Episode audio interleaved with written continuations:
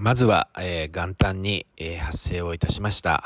能登半島地震に際し被災された多くの方々に心よりお悔やみとお見舞いを申し上げます、えー、さて改めまして、え本日は令和6年1月19日の金曜日、えー、ダモンで静岡新年一発目の配信です、え年末年始で、え配信のお休みをいただいてまして結構のんびりしてしまいましてですね、えー、スンピーの手違いで、えー、年末の配信で、えー、次回は1月9日にお会いしましょうって言ってたんですけど、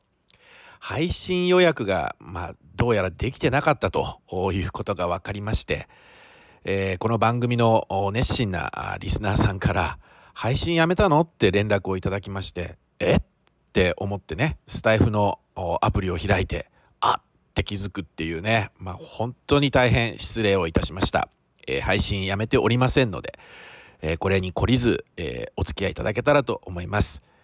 え新年一発目、え静岡弁シリーズです、え今回はですね、静岡について解説をしたいと思います。まあ、静岡弁というかね、これはもうそのままなので、え例文とかヒントも何もないです。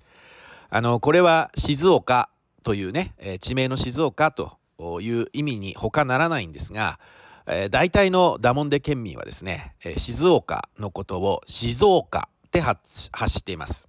まあ、例によってあのいつものスンピーの学生時代の話になりますけれどもスンピーがね、えー、上京したての頃ね、えー、新しく友達ができたりするでしょ、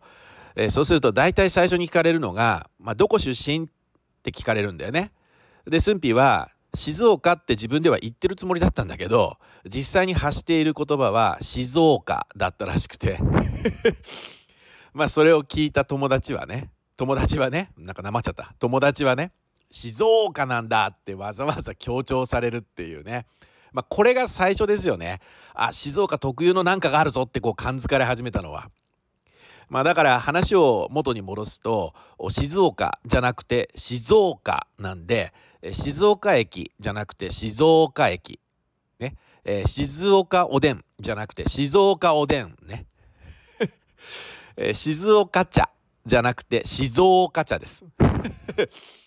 えー、ぜひこれをお聞きのダモンデライダーの皆さんが静岡に、えー、来られる際はですね静岡に行くとは言わずにね静岡に行ってくると言ってほしいなと思います、えー、その時のために静岡の発音発声をね、えー、練習してみましょう。